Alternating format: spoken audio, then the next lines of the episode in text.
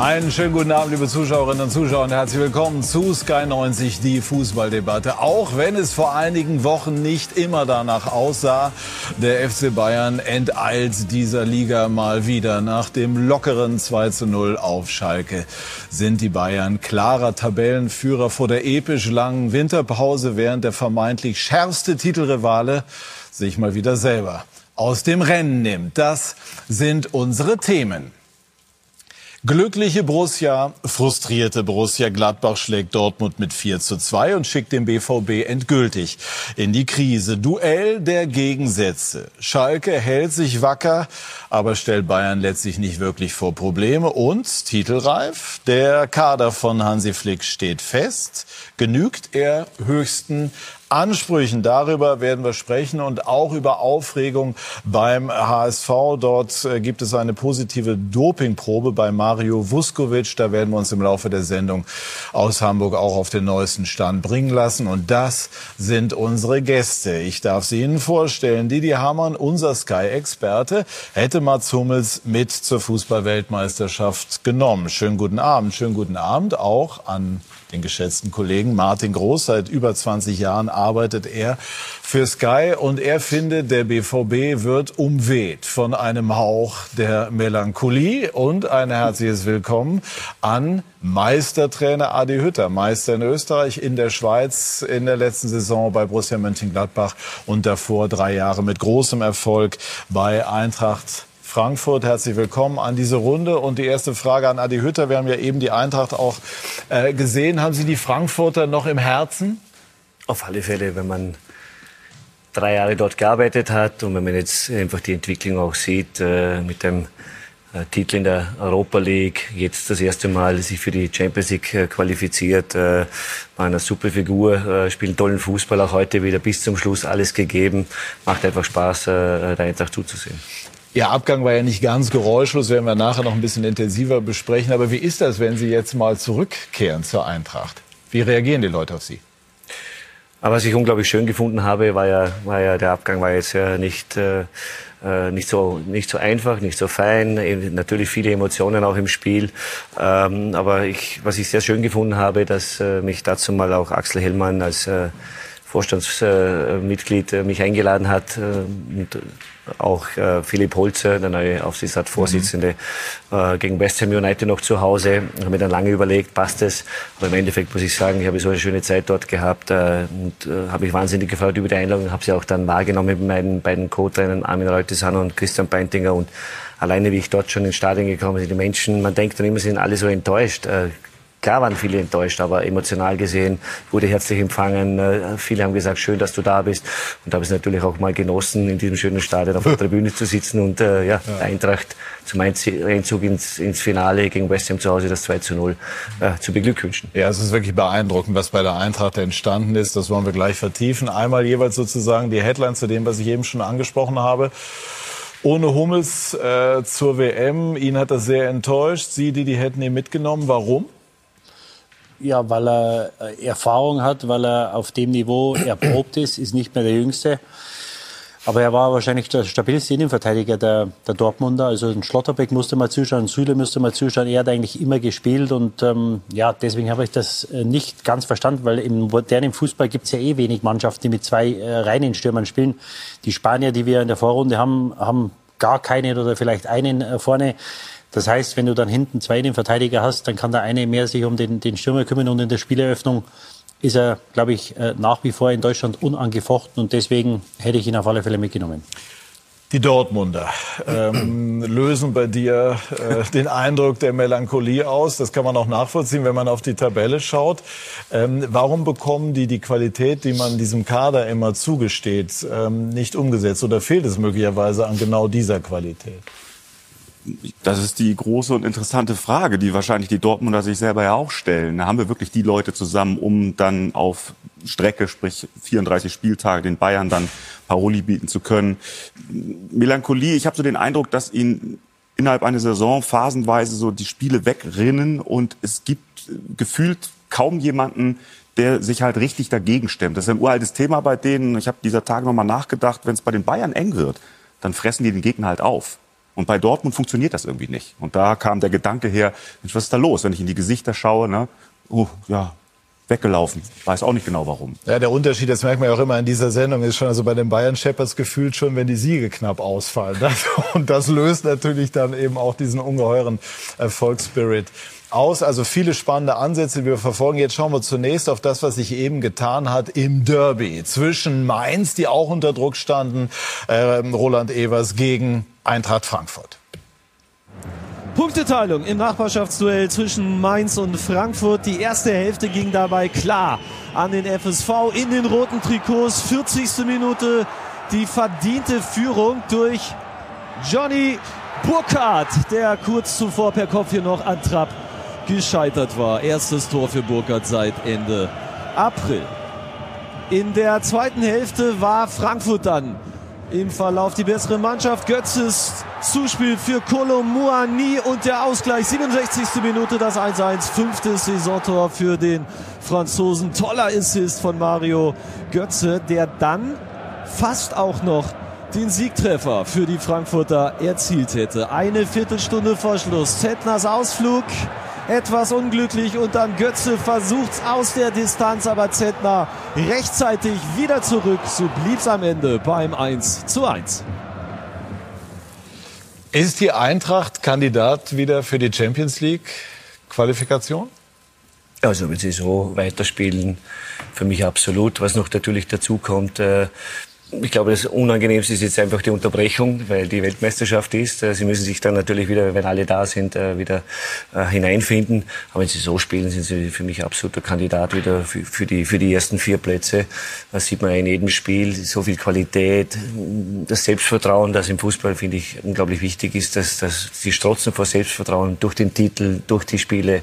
Deswegen für mich absoluter Kandidat. Was ja wirklich interessant ist, dass es bei der Eintracht doch sehr viel Personalrotation gegeben gegeben hat, auch zu ihrer Zeit schon wirklich hochkarätige Abgänge und dennoch hat sich die, die Leistung der Mannschaft gefühlt immer weiter gesteigert. Wie ist das möglich? In dem denke ich, Eintracht Frankfurt eines richtig macht. Äh, sie behalten Schlüsselfiguren. Äh, ich denke mal da an den Kevin Trapp. Ich denke an Makoto Hasebe. Ich denke da speziell an äh, Sebastian Rode. Mhm. Auch ein, ein, ein Timmy Chandler, der jetzt nicht so viele Spiele macht, aber dort einfach eine Ikone ist bei Eintracht Frankfurt. Und die führen schon auch innerhalb, oder die, die führen die Kabine. Und das ist, glaube ich, mitentscheidend. Und was sie jetzt natürlich noch dazugeholt haben, auch letztes Jahr schon mit Lindström, dieses Jahr gut nachgedacht, wo können wir uns verbessern, wo können wir uns äh, optimieren, äh, indem ich äh, Mario Götze hole aus Eindhoven, wo ich, sie holen einen Top-Stürmer, genau das, was wir auch vorher immer gespielt haben, schnelle Spieler, dynamische Spieler, mit Kolomoani, Top-Stürmer. Ähm, das hatten wir im ersten Jahr auch, Rebic, Alea, Jovic. Und, die äh, Büffelherde, glaube, die Büffelherde, ja. Und, und sie schaffen es immer wieder, wenn Spieler den Verein verlassen, äh, dass sie gute Spieler holen. Aber sie vergessen auch nie, darüber nachzudenken, wie kann ich die Mannschaft noch besser machen. Und die Entwicklung derer, die da sind und schon gewesen sind, ist halt erstaunlich. Ne? Deitsch Kamada beispielsweise ähm, hat einen Riesensprung gemacht, finde ich. Auch äh, zu der Zeit, da Sie da waren. Ähm, also es ist halt auch eine Entwicklung innerhalb der Mannschaft passiert. Die Kombination mit den Neuen passt sieht gut aus. Ja, und einen, den man nicht vergessen darf, ist Peter Fischer, der Präsident. Also die, die Sache, ein Verein wird ja immer von oben zusammengehalten. Und wenn man schaut, was bei der Hertha jetzt los ist, ähm, dann hilft die Gemengelage auf Vorstandsebene oder Präsidentenebene äh, mit Sicherheit nicht, was, was auf dem Platz passiert. Und da haben sie halt eine Konstante. Äh, er ist fannah, er ist volksnah, er ist einer von ihnen und er lebt das vor. Und ich glaube schon, dass das diese, diese Bindung zum Verein, wenn das einer wie er vorlebt, ja, dann kannst du mal einen, einen Trainerwechsel vielleicht oder auf, äh, auf Sportdirektorebene kannst du äh, einfacher verkraften und dann, wie es, wie es Adi sagt, hast du einfach Spieler, da musst du drei, vier Spieler haben, die die Kabine dann im Griff haben und das haben sie. Ähm, und deswegen gelingt es ihnen auch, Spieler so schnell zu integrieren, weil das, äh, wenn man nach Freiburg schaut, Union Berlin, die Spieler kommen, haben oft äh, große Fluktuationen im Sommer und die neuen kommen und, und, und funktionieren. Und das hat damit zu tun, dass der Verein einfach gut geführt ist und dass da Stabilität von oben da ist. Und deswegen ist Peter Fischer da, glaube ich, ein ganz wichtiger Bestandteil. Ist eine echte Type. Können Sie zumindest die äh, zweitbeste Geschichte von ihm erzählen oder mit ihm? ähm, eine, wo ich gerne erzählen möchte, ist, äh, wie ich nach Frankfurt gekommen bin, wie, da war gerade Aufsichtsratssitzung. in einer Bank äh, in, in Frankfurt ganz weit oben und äh, habe mich dann vorgestellt. Das erste war mal, dass der DFB-Pokal in der Mitte gestanden ist.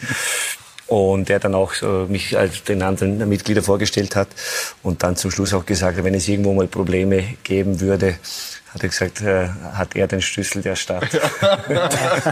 das glaube ich sofort. Ja. Er, er, er also wenn abends mal Langeweile aufgekommen wäre, also das hätte er da definitiv geregelt. Ehe wir gleich noch mal so ein bisschen auf Ihre Zeit eingehen, Mario Götze, das fällt ja schon auf und Kolomuani, das sind so die Namen, an denen man das im Moment festmacht. Wir haben auch andere Namen schon ähm, genannt, aber wie erklärst du dir, Martin, dass Götze jetzt bei der Eintracht doch noch auch so eine dominante Rolle einnimmt? Also ich glaube, dass der hat ja, bis er 24 war, schon alles erlebt. Also er hat Deutschland zum Weltmeister gemacht. Was soll da noch kommen? Und da ist natürlich auch entsprechend viel auf ihn eingeprasselt, stand unglaublich in der Öffentlichkeit zu ganz, ganz jungen Jahren, wechselt Dortmund, Bayern und zurück und so. Und ich glaube, dass es ihm einfach sehr, sehr gut getan hat, sich so ein bisschen da rauszunehmen, hat dann auch offensichtlich Glück gehabt in der Wahl der Vereine. Hat, äh ja, ganz kurz, bei der, das sind so Szenen, die Hansi Flick sicherlich bewogen haben, ihn mitzunehmen, weil Absolut. er eben siehe WM-Finale 2014, aber eben auch diese Situation in der Lage ist, mit einem einzigen Pass, einem Torschuss alles zu verändern, Spiele zu entscheiden. Hm. Ja, und dann ähm, ist er offensichtlich auch auf Trainer getroffen, die ihm nicht nur das Vertrauen gegeben haben, sondern ihn dann auch wieder haben laufen lassen. Und ähm, da würde ich gerne mal wissen, was so mit Roger Schmidt und ihm so passiert ist, weil äh, Eindhoven ist ja nun nicht mehr die Top-Adresse, aber wenn man ihn jetzt so sieht, also natürlich muss er mit und ist ja zum Glück auch mit dabei. Er hat ihm, also soweit ich weiß, hat Roger Schmidt ihm eben einfach auch das Vertrauen ja. gegeben. Er hat ihn geholt, hat ihm das Vertrauen gegeben. Ich war überrascht, weil Roger Schmidt nicht zwingend für Ballbesitz Fußball steht, aber er hat sich da auch entwickelt und hat da eben dann auch Götze ein bisschen aus dem aus der Öffentlichkeit oder aus dem ganz großen Fokus rausgeholt. Kann man sagen, die WM-Teilnahme von ähm, Götze, auch wenn wir nachher ausführlicher sprechen, ist jetzt fast wertvoller als das, was er früher erlebt hat, weil er jetzt einfach dieses lange Tief bewältigt hat? Mhm. Ja, diese, also 14, wenn er jetzt 30 ist, war damals 22, gehen wir davon aus. Äh, da war er natürlich. Äh, Didi hatte Matheleistung. Ja, danke. Ja, danke. Mathematiker, ja. Äh, da hat er natürlich diese, diesen jugendlichen Elan und, und diese Unbekümmertheit hat er natürlich. Und da hat er natürlich der Mannschaft auch was gegeben. Und hört sich jetzt dumm an, aber ich glaube, dass dieser Weltmeistertitel, dieses entscheidende Tor, das hat ihm möglicherweise vier oder fünf Jahre seine Karriere gekostet, weil die äh, Erwartungshaltung hoch war. Überall, wo er hinkam, hat sich gesagt, der Götze, der muss das machen. Und jeder hat da Wunderdinge von ihm erwartet. Und, und dann ist er, glaube ich, auch persönlich irgendwo in ein Loch gefallen, was vielleicht auch normal ist, wenn du so früh äh, am Zenit bist, wirklich, weil es ja nach dem WM-Titel auf, auf Nationalmannschaftsebene nichts mehr gibt und den Schritt nach Holland zu machen, ich glaube, den hätten wenige gemacht, weil er, er konnte ja eigentlich nur verlieren, weil du gehst als Weltmeister dorthin, dann schauen natürlich alle erst recht auf dich und den Schritt zu machen und wenn ich ihn jetzt wieder sehe, wir haben das ja vor zwei Wochen thematisiert, mit welcher Spielfreude er unterwegs ist. Er lacht wieder, äh, was er vorher in Interviews lange nicht gemacht hat. Er ist einfach, jetzt ist er angekommen, er fühlt sich wohl und ich glaube, Roger Schmidt will ihm da nicht unterstellen, dass er nichts gemacht hat. Aber ich glaube, dass er ihm gesagt hat, Junge, spiele einen Fußball, hab Spaß und alles andere kommt von selber. Und wo das hingeführt hat, sehen wir jetzt. Und deswegen äh, auf die Frage zurückzukommen, ich könnte mir vorstellen, dass er vielleicht ein wichtigerer Bestandteil ist, als es damals der Fall war. Ob so erfolgreich sein wird, werden wir sehen. Werden wir nachher ausführlicher besprechen, wie reizvoll ist so ein Spieler wie Götze mit all seinem überbordenden Talent und seiner Begabung für einen Trainer. Er kann einfach den Unterschied ausmachen und äh, Fußball wird auch äh, ja wird auch immer wieder Kreativität, was Besonderes, wollen die Zuschauer, die Fans sehen. Und das hat er einfach. Und es war auch die spannende Frage für mich, äh, wie in die deutsche Bundesliga gewechselt ist, ob er es noch einmal, ob er es wirklich noch einmal schafft. Er hat mit Frankfurt sicherlich den Verein äh, gefunden, wo er, wo er zuerst in erster Linie mal von der Mannschaft gut aufgenommen wird, das weiß ich aus meiner Erfahrung. Äh, aber wie er, wie er jetzt, äh, welche Leistungen das er bringt, das ist einfach eine Augenweide. Und dass man, ich glaube, der war vor einem halben Jahr weit weg vom Thema Nationalmannschaft. Und jetzt äh, nimmt ihn Hansi Flick mit. Aufgrund seiner Leistungen, aufgrund der Erfolge von Eintracht Frankfurt, finde ich eine ganz eine tolle Geschichte. Haben Sie, als Sie damals zur Eintracht gewechselt sind, das Potenzial, was in diesem großen Traditionsverein schlummert, in der Dimension erkannt? Ganz ehrlich gesagt, nein. Ich, ich weiß, wie ich äh, nach Frankfurt gekommen bin, gerade nach dem Pokalsieg. Nico Kovac geht zu Bayern München. Äh, fünf Topspieler sind weggegangen, nur ein paar Namen zu nehmen. Radetzky, äh, Boateng, äh, Wolf ist weggegangen. Äh, äh, ähm, ich glaube, der eine oder andere Spieler, äh, großer Umbruch wieder, ähm, erstes Training oder einer der ersten Trainingsjournalisten, äh, ohne jetzt irgendwelche Namen zu nennen. Ich als neuer Trainer, keiner hat mich gekannt und hat dann gefragt, Herr Hütter, glauben Sie nicht, dass wir noch was tun müssen, sonst steigen wir ab? Und war natürlich im ersten Moment für mich auch etwas, wo ich sage, wow, äh, sind wir wirklich so schlecht in der Vorbereitung spielen? Und dann, ja, nach dem Jahr waren wir ja nach zwei Runden vor Schluss Vierter und im Europa League Halbfinale. Also wir haben dann Gott sei Dank äh, die richtige Mischung gefunden und äh, ja, hat ein bisschen Zeit gedauert. Aber das, das Eintracht Frankfurt, finde ich, ist für mich der absolute verdiente Europa League-Sieger geworden, weil wir ein Jahr vorher die eigentlich es schon fast in der Hand gehabt hätten. Ähm, die haben sich absolut verdient mit den Fans, mit, mit, mit der Unterstützung und jetzt aber die Champions League noch dazu. Also mehr, ob noch mehr geht, äh, wird die spannende Frage sein. Könnten Sie jetzt noch Trainer von Eintracht Frankfurt sein, wenn Sie nicht die Entscheidung Gladbach getroffen hätten? Also es ist eine, eine, eine Frage, die schwierig zu beantworten ist. Man kann nie wissen, was dann schlussendlich passiert. Zu dem Zeitpunkt ist die Entscheidung so gefallen. Ähm, deswegen kann man nie sagen, wenn ich jetzt noch dort wäre, wie, ob ich immer noch Trainer äh, sein würde. Das weiß ich nicht. Ich glaube, äh, das Wichtigste ist immer die Sache. Das heißt Eintracht Frankfurt und nicht äh, der Adi Hütter, sondern es geht immer um, um den Verein. Und sie haben im Endeffekt äh, die richtige Trainerentscheidung getroffen mit Oliver Glasner, der einen super Job macht. Und äh, mich freut es auch für die Jungs. Es sind ja viele noch dabei, die jetzt noch spielen, die äh, zu meiner Zeit gespielt haben. Wir saßen ja auch so gemütlich zusammen vor, ich glaube, so rund zwei Jahren. Und dann habe ich dann eben gefragt, ob Sie bei der Eintracht äh, bleiben würden. Und dann gab es das mittlerweile äh, recht äh, legendäre Zitat, äh, ich bleibe. Ähm, das hat sich dann im, im Nachgang ähm, nicht halten lassen. Wie blicken Sie da heute drauf? Und wie ist das entstanden? Also, dass, dass zu dem Zeitpunkt die Sache auch so war, ist die eine Sache. Auf der anderen Seite muss man sagen, äh, man muss einfach auch ähm, ja, zu dem Zeitpunkt sagen, der Vertrag war so, ich habe mich wohlgefühlt, das war ja das war ja das alles Entscheidende und es ist dann eine Situation entstanden, wo dann auch Freddy Bobic gegangen ist und so weiter und ich mich da entschieden habe, etwas Neues nochmal zu machen und deswegen würde ich jetzt nie sagen, ich würde es bereuen oder sonst irgendwas. Ähm, es hätte ja auch sein können. Es war ja nicht so, dass es zu dem Zeitpunkt ausgeschlossen war, als absolut, gesagt haben. Absolut und deswegen deswegen hätte man das vielleicht auch anders formulieren können, ähm, dass dann die Entscheidung so war auch bei der Mannschaft. Ich glaube, dass ich, dass ich, äh, also ich, dass ich sehr gut mit den Jungs auch konnte, dass die Enttäuschung auch da war. Ich glaube, es ist sehr wohl, wenn ich, wenn ich dazu mal diese Entscheidung nicht so getroffen hätte, dass wir, dass wir sicherlich auch unter die ersten vier gekommen wären. Wir waren zu dem Zeitpunkt richtig gut drauf. Die Mannschaft war natürlich enttäuscht. Äh, hinten nach, ja, ähm, ist es nicht so gelaufen, wie ich mir das vorgestellt habe. Aber nochmal, man muss immer wieder dann hergehen und sagen, was ist jetzt? Und äh, Eintracht Frankfurt präsentiert sich äh, sensationell. Sind Sie mit den Entscheidungsträgern fein?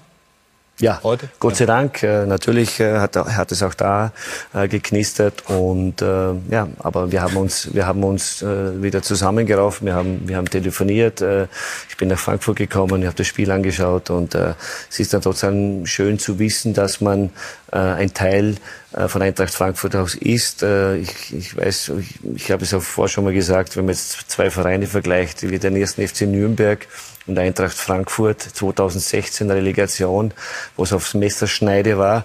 Wenn ich sehe, wo heute der erste FC Nürnberg ist, kämpft in der zweiten Liga, Eintracht mhm. Frankfurt ist in der, in der, Champions League, wie die Schere da auseinandergegangen ist, natürlich äh, unglaublich und äh, ja, die letzten sechs Jahre, denke ich, ist Eintracht Frankfurt einer einer der Vereine, die die, die größte Entwicklung gemacht haben. Ja, es ist schon ein Beispiel dafür, Martin, dass es möglich ist, ähm, sich auch sukzessive zu entwickeln. Sonst kommt immer das Geldargument, aber Eintracht Frankfurt hat es eben geschafft, sozusagen Schritt für Schritt auch relativ organisch zu gehen. Weshalb?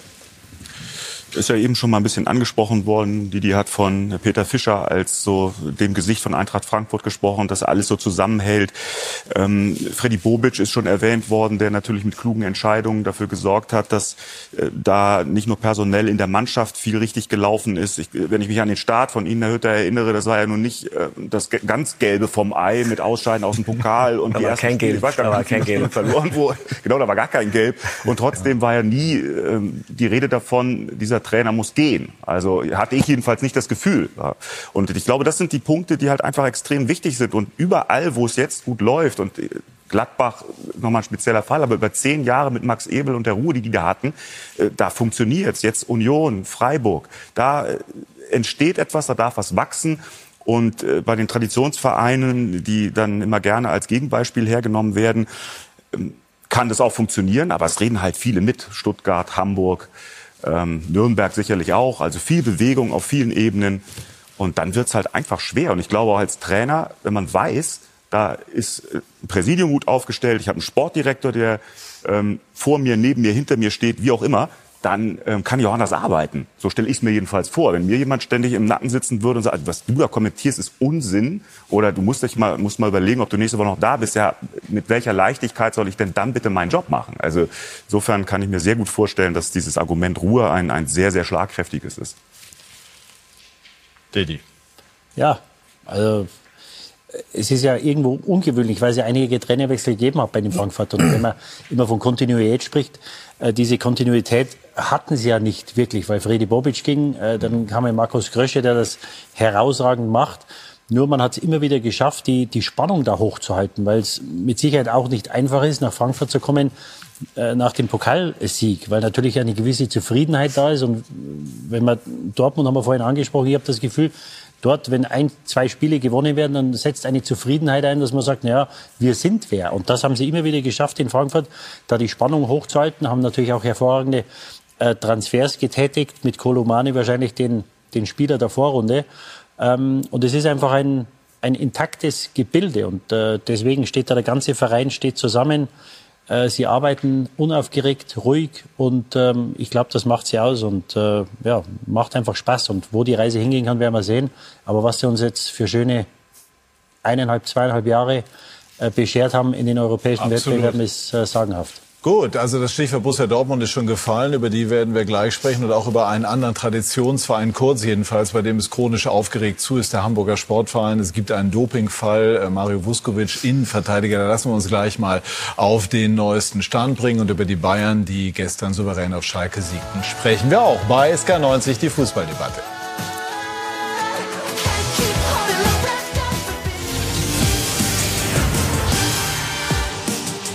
Wir sind zurück bei SK90, die Fußballdebatte, sprechen über den Hamburger Sportverein in aller Kürze.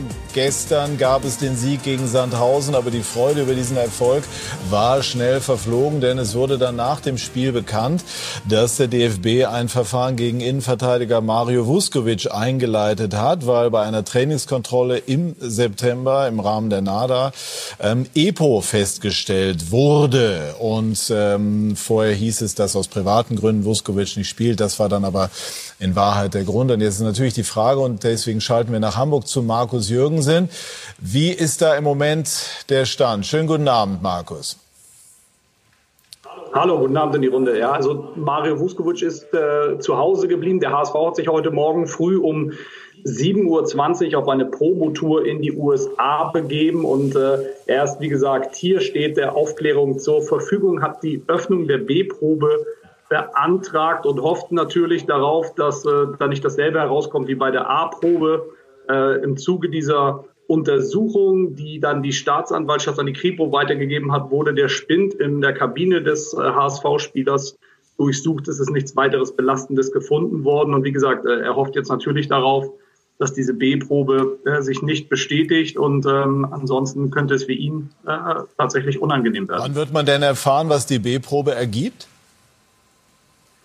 Das ist tatsächlich noch nicht so richtig klar, ähm, wann diese B-Probe geöffnet wird. Du hast es ja schon gesagt, äh, diese A-Probe stammt ja aus dem 16. September und ähm, scheinbar sind die Zeiträume der, der Ermittlungen da ein bisschen länger. Das kann ich an diesem Punkt nicht ganz genau sagen. Allerdings, äh, dieser Zeitraum ist schon interessant, denn, interessant, denn in diesem Zeitraum seit dem 16. Äh, September fallen acht Zweitligaspiele, vier Siege des HSV und ein Remis und die Vereine werden sich möglicherweise auch zusammensetzen beziehungsweise intern besprechen, ob es sich lohnt, vielleicht noch einmal genau drauf zu schauen. Ja, was droht dem HSV? Was droht Vuskovic? Bis hierher heißt es ja, dass die Spielwertung nicht tangiert sei, solange sich bei Vuskovic um einen Einzelfall handele. Ganz genau, wenn es nicht um systemisches äh, Doping innerhalb dieser Gruppe geht, hast du vollkommen recht, dann hat der HSV grundsätzlich erst einmal nichts zu befürchten. Allerdings für den Einzelspieler äh, Mario Vuskovic, der für den HSV natürlich erstmal ein wichtiger Spieler ist äh, im Kampf um die Rückkehr ins Fußball-Oberhaus und natürlich auch ein, äh, für den HSV ein Invest in die Zukunft, denn der ist ja durchaus äh, begehrt auf dem Markt in Europa. Ähm, der ist natürlich schwierig. Im schlimmsten Fall drohen ihm bis zu vier Jahre äh, Sperre wenn sich das herausstellt. Alles Weitere wird dann eben von der Probe abhängen und von der Argumentation des Spielers und der Anwälte. Der HSV hat seine Zusammenarbeit ange, äh, angeboten, beziehungsweise hat gesagt, äh, wir äh, sorgen für Aufklärung und der Spieler ist auch bereit, äh, sich mit den Behörden auseinanderzusetzen. Ist denn in diesem Fall vorstellbar, dass es sich um ein Missverständnis oder gar um ein Versehen handeln könnte oder ist es mehr oder minder ausgeschlossen?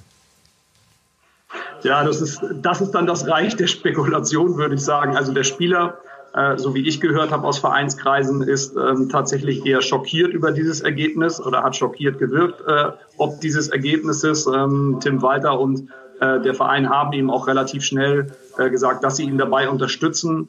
Woher ganz genau das kommt, ob es ein, ja, ein Versehen ist oder nicht. EPO ist jetzt zumindest keine kein Dopingmittel, was zumindest mir oder auch anderen Experten aus dem Fußball ganz, ganz bekannt ist, sondern wir kennen es ja eher aus Ausdauersportarten wie Radfahren.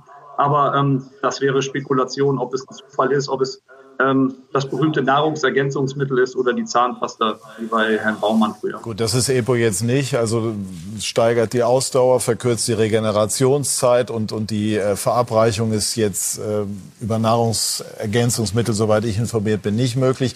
Das werden wir noch sehen. Würde jetzt Vuskovic, wenn es sich jetzt bestätigen sollte, wäre das ein, ein Einschnitt oder möglicherweise sogar das Ende seiner Karriere? Das ist die große Frage. Also äh, wenn es tatsächlich zu einer Sperre kommt, wäre es für ihn natürlich erstmal ein riesengroßer Rückschritt. Ich hatte gesagt, der HSV hat diesen Spieler äh, für circa drei Millionen Euro äh, ja, verpflichtet, um ihn dann irgendwann äh, gewinnbringend wieder weiter zu veräußern. Er hat eine richtig gute Entwicklung unter Tim Walter und beim HSV gemacht, ist einer der Schlüsselspieler in diesem aufwendigen Abwehrsystem von Tim Walter. Das wäre für den Spieler natürlich Rückschritt. Ob es das endgültige Ende bedeutet, ähm, da müssen wir wahrscheinlich erstmal abwarten, was diese B-Probe dann sagt. Aber für den HSV wäre es sicherlich kurzfristig äh, schwierig, denn dann äh, sind die Verantwortlichen im Winter, in der Winterpause dann sicherlich zum Handeln gezwungen und müssten nochmal auf den Transfermarkt einen adäquaten Ersatz finden. Markus, vielen Dank für die Informationen, für die Eindrücke aus Hamburg. Dankeschön. Und wichtig jetzt auch nochmal zu sagen, es gilt jetzt auch die Unschuldsvermutung, aber ähm, die, die erste Probe, das hat der DFB ja auch so äh, kommuniziert, ist eben positiv gewesen. Es ist ein Schock für den HSV, es ist ein äh, äh, ein Vorgang, den man sich so eigentlich gar nicht vorstellen äh, möchte. Wie ist so dann deine erste Einschätzung? Also als ich es gehört habe, erstmal dickes Uff. Ja, also das ist ähm, etwas, was natürlich auch mit der Mannschaft eine ganze Menge macht, mit dem Spieler und äh, natürlich, du hast vollkommen recht, Unschuldsvermutung, mal abwarten, was die B-Probe ergibt. Wenn die B-Probe die A-Probe bestätigt, stellt sich mir halt die Frage, wo hat der das Zeug her? Also was ist dahinter eigentlich noch? Denn ich kann mir nicht vorstellen, dass ein 20-Jähriger sich im Internet irgendwelche Anleitungen zum eigenen Doping heraussucht und da völlig alleine sowas macht. Also da eröffnen sich dann schon ein paar Fragen. Und ähm, das ist ein Komplex, der ja tief geht. Und also Epo Fußball ist immer wieder in den vergangenen Jahren mal in mhm. Verbindung gebracht worden. Also mal sehen, was kommt. Aber es ist erstmal schon etwas, wo man durchatmen muss. Ja, absolut. Didi, gab es mal ähm, in deiner aktiven Zeit Berührung zu Doping? Nicht von dir selber, aber, aber wie? Nee, also ich, ich habe das immer eigentlich, eigentlich, wenn ich gefragt wurde, kategorisch abgelehnt. Ich habe gesagt, ich kann mir nicht vorstellen, dass einer meiner Mitspieler da mal äh, was gemacht hat. Aber du bist natürlich zwei, drei Stunden mit denen zusammen. Wissen tust du es nie. Die Frage ist dann auch, äh, ist es leistungsfördernd oder was kannst du? Weil es ist ja ein sehr komplexer Sport. Fußball ist ja kein reiner Austauschsport. Was was bringt oder ob es was bringt. Äh, es gab mal eine, äh, es ist jetzt bestimmt 20 Jahre her, Anfang der 2000er, als äh, Rio Ferdinand äh, bei einer Trainingskontrolle ähm, das Trainingsgelände verlassen hat, nicht mehr auffindbar war. Ähm, und der wurde dann gesperrt, äh, weil er eben diese, äh, diese Probe nicht gemacht hat. Wurde, glaube ich, sechs Monate gesperrt, war eine Riesengeschichte, aber er wurde nicht positiv getestet. Er wurde gesperrt auf dessen, aufgrund dessen, weil er eben den, den Ort verlassen hat, den er nicht hätte verlassen dürfen. Und wie gesagt, da müssen wir jetzt schauen, was, was äh, passiert. Aber wenn, äh, wenn EPO nachgewiesen wird, das ist ja auch selbst wenn er sich das besorgt, das muss ihm ja einer spritzen. Ich denke, das ist eine Sache, die du intravenös äh, verabreicht bekommst und also ähm, ja, da werden die Hamburger natürlich sehr aufgeregt sein, der, der, der Spieler, und da kann man wirklich nur hoffen, dass die B-Probe anders zurückkommt jetzt. Ja gut, der Fußball hat sich lange darauf zurückgezogen, dass es nichts brächte im Fußball. Das, ist, äh, das wird schon deutlich auch anders gesehen ja. von Experten, aber das müssen wir jetzt zu, oder lassen wir zu diesem Zeitpunkt, weil wir schlicht nicht wissen, was die B-Probe ergibt. Wenn sie das bestätigen sollte, hätten wir eine andere Themenlage. Ganz kurze Einschätzung von Ihnen, Adi Hütter, wenn Sie das so hören. Wie wirkt es auf Sie? Ja, also von dem hat man schon ewig nichts mehr gehört, Epo. Und wie wir es jetzt schon äh, angesprochen haben, Fußball ist so komplex. Fußball ist ein dynamischer Sport, natürlich, äh, wenn es fördernd ist für, für eine Ausdauer und so weiter. Aber nichtsdestotrotz äh, muss man jetzt einfach mal die Unschuldsvermutung stehen lassen und auch hoffen, dass es dann schlussendlich auch so ist. Sonst hätten wir sicherlich ein großes Thema wieder. Ja, absolut. Doping ist da strikt abzulehnen und zu verurteilen, allgemein gesprochen, jetzt losgelöst vom Einzelfall. Also wir wollten Ihnen aber auf alle Fälle mal die Informationen, die es gibt im Moment, nicht vorenthalten zu dieser Thematik. Jetzt sprechen wir über das Duell der Borussen. Borussia Mönchengladbach gegen Borussia Dortmund, Roland Evers. Und äh, das sah am Ende dann ganz verteilt aus, was die Gefühlslage anbetraf. Die Fohlen behalten die Oberhand im Borussenduell beim Sechs-Tore-Spektakel unter Flutlicht am Freitagabend ging es schon nach vier Minuten los. Stindl neu in der Gladbacher Mannschaft findet Jonas Hofmann das 1 zu 0 zu einem ganz frühen Zeitpunkt. Doch Dortmund antwortete und zwar traumhaft. Bellingham, super Zuspiel, Brandt, tolles Ausgleichstor, 19. 1-1. Die Antwort der Fohlen, Freischuss Hofmann, Benzebaini, 26. 2 zu 1 und sie legten nach mit Markus Thüram. Startet in der eigenen Hälfte der Franzose auf und davon zehntes Saisontor nach einer halben Stunde stand es 3 zu 1. Doch einen Treffer gab es noch vor der Pause. Schlotterbeck, 40. verkürzt auf 2 zu 3. In der zweiten Hälfte dann nur noch ein Treffer. Den gab es schon 40 Sekunden nach Wiederanpfiff. Kone mit dem Schlusspunkt zum 4 zu 2. Bereits die fünfte Auswärtsniederlage der Dortmunder. Sie haben sich am Dienstag relativ deutlich geäußert mit Kritik an der Mannschaft. Hat das dazu beigetragen, dass es heute so gut lief? Weiß ich nicht, vielleicht, vielleicht schon. Auf jeden Fall haben wir heute eine, eine Top, äh, Top-Leistung äh, gebracht, was, was Laufstrecke angeht, was Intensität angeht. Auch Dortmund hat gut gepresst, äh, gerade in der ersten Halbzeit. Und wir waren trotzdem mutig, das, was ich angesprochen habe, äh, zu eröffnen, das Pressing zu überspielen. Die Jungs haben sich am Plan gehalten und sind nicht mutlos geworden und haben zu viel lange Bälle gespielt wie, wie in Bochum. Also auf jeden Fall war das Ergebnis, äh, Ergebnis äh, richtig, richtig gut. Damit bin ich zufrieden. Ja, wenn dann so die Äußerungen dazu beigetragen haben, dann ja, waren sie vielleicht richtig. Sie haben ja Adi Hütter in Ihrer Gladbacher Zeit die Bayern im Pokal 5 zu 0 äh, geschlagen. Warum kann es die Borussia aus Mönchengladbach vor allem gegen die Top-Gegner ganz offensichtlich? ich habe mir das Spiel angesehen. Sie waren für mich äh, der ganz klare Sieger an diesem Freitagabend. Äh, hätte auch meiner Meinung nach höher ausgehen können müssen. Ähm, ja, das ist die spannende Frage. Äh, auch in dieser Saison, wenn wir jetzt äh, nach 15 äh, Spielen jetzt die Heim- und Auswärtsbilanz sieht, dann sieht man einfach, dass äh, Borussia Mönchengladbach zu Hause von acht Spielen sechs gewonnen hat, unter anderem jetzt dieses tolle Spiel gegen, gegen äh, Borussia Dortmund, aber auch schon gegen Leipzig. Das 3-0 zu Hause war großartig. Auswärts sieben Spiele, vier Punkte nur. Und äh, wenn du zurück äh, auf, oder in die internationalen Plätze kommen willst, dann musst du auswärts beginnen zu punkten, zu gewinnen, sonst wird es nicht ausgehen. Stimmt. Ja, ist schon ja. Äh, interessant. Das ist ja nicht nur Borussia Mönchengladbach, gibt ja auch im VfL Bochum so einen Verein, der zu Hause halt gut funktioniert und auswärts gar nicht. Klar, das ist vom Niveau her nicht zu vergleichen, aber diese Diskrepanz gibt's ja immer wieder. Und aber jetzt auch bezogen auf die größeren Gegner. Das ist ja, also nicht nur heim-auswärts, sondern eigentlich war die Frage ja. gezielt darauf, dass es eben die großen, gegen die großen Namen gut funktioniert. Tja. Es gibt keine Erklärung, glaube ich. Manchmal müssen wir uns damit abfinden, dass es im Fußball auch Themen gibt, die nicht erklärt werden können. Okay. Es ist schon so, teilweise gegen die großen Mannschaften, ja. die wollen natürlich auch mitspielen, die wollen auch auswärts punkten, kriegst du natürlich auch mehr Räume. Dazu haben sie jetzt auch Spieler wie jetzt speziell Markus Thuram, der jetzt auch äh, unglaublich gut in Schuss ist, äh, unglaublich dynamisch. Haben Sie Freude daran, dass er sich auf der Position so gut äh, zurechtfindet? Ja, natürlich. Deswegen auch, weil äh, ich es schon versucht habe, wo er, glaube ich, zu dem Zeitpunkt noch gar nicht gedacht hatte oder vielleicht auch gar nicht wollte. Er kommt trotzdem vom französischen Fußball, 4-3-3, immer auf der linken Seite offensiv gespielt mit seinen Dribblings nach innen, dass er natürlich auch super kann. Aber ich habe einfach das Gefühl gehabt, mit seiner Dynamik, mit seiner Präsenz äh, und seiner Schnelligkeit, dass er, dass er vorne auch sehr viel anrichten kann. Und äh, diese Saison zeigt das äh, sensationell gut.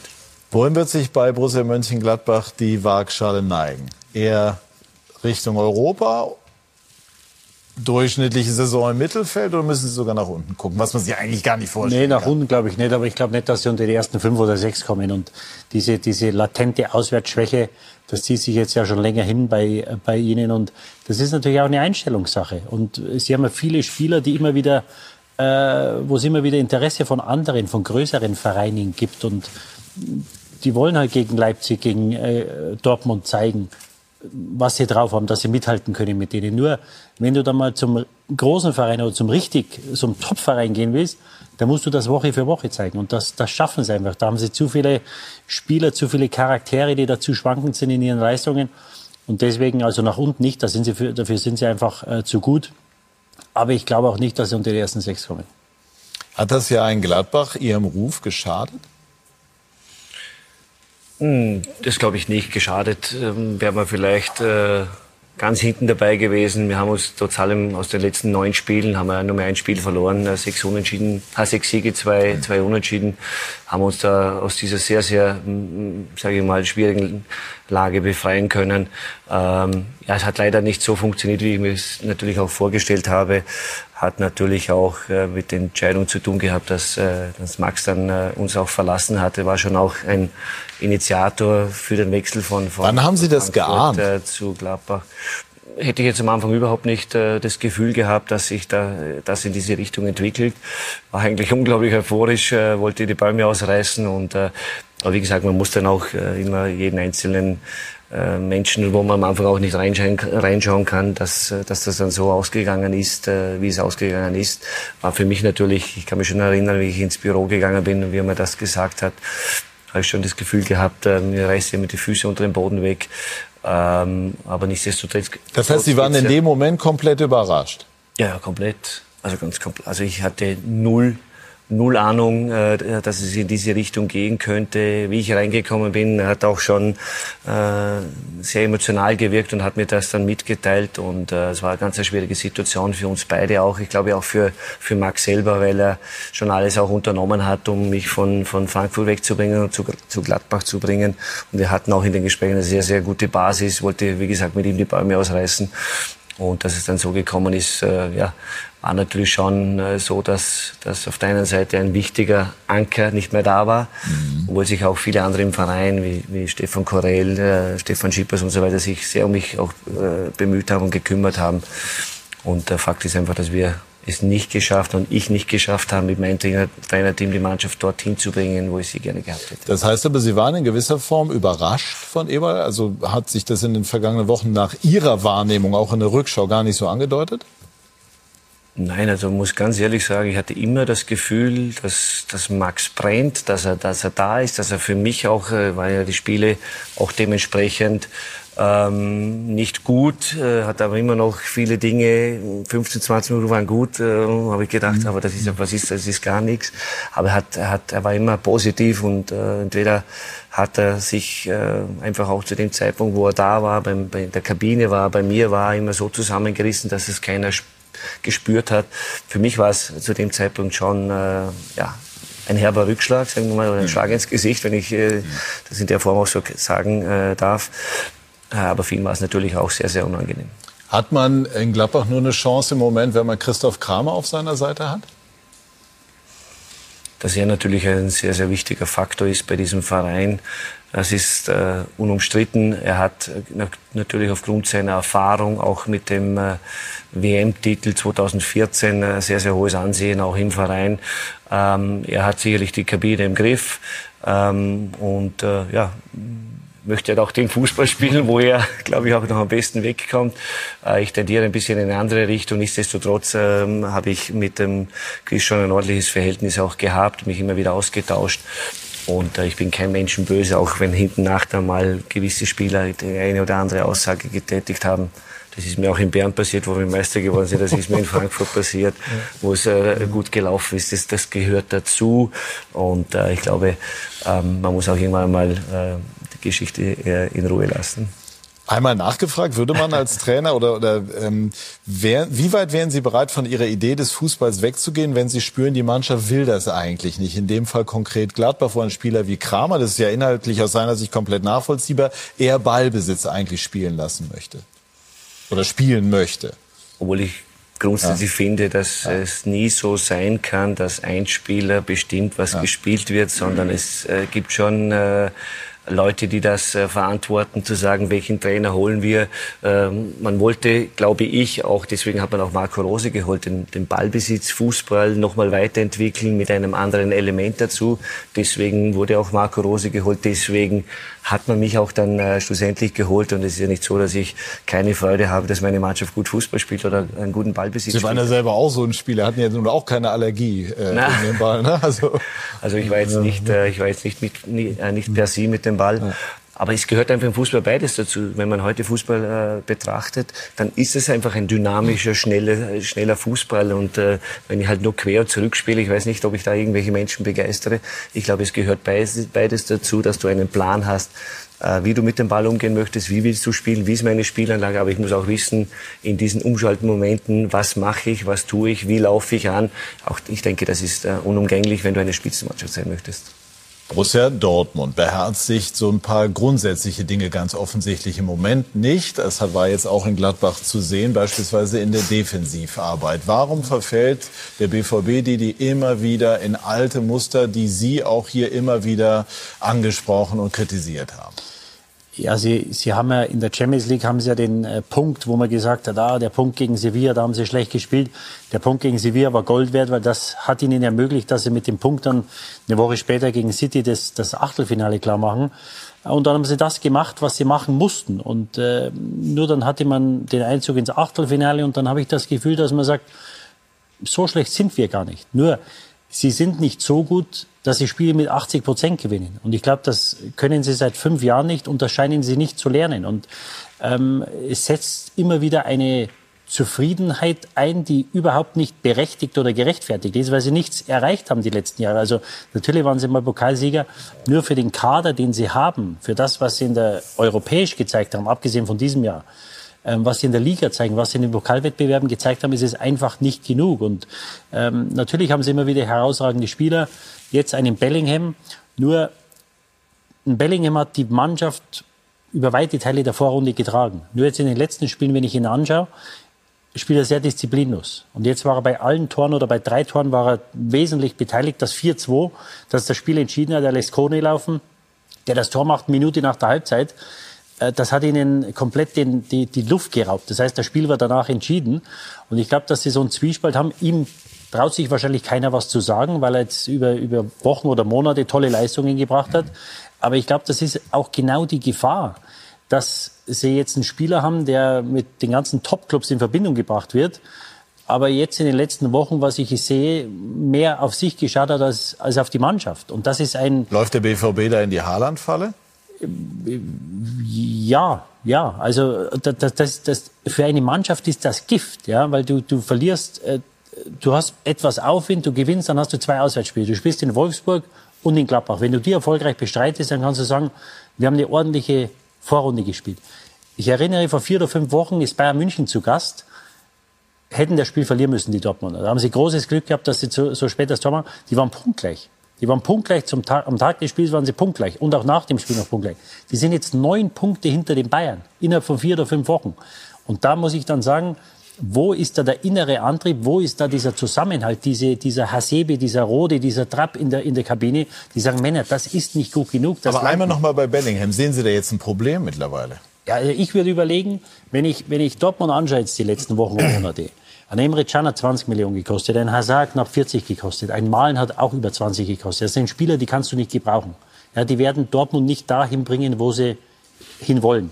Das Problem ist natürlich, dass sie ordentliche Verträge haben. Es ist wahrscheinlich unheimlich schwer, diese Spieler loszuwerden. Nur wenn jetzt einer kommt im Winter und sagt, in Bellingham, den hole ich und ich bezahle unmoralisches Geld. Was möglicherweise einer macht, weil er denkt, wenn ich ihn jetzt nicht hole, dann kriege ich ihn im Sommer nicht. Dann? Dann würde ich überlegen, dass ich ihn jetzt im Januar hergebe.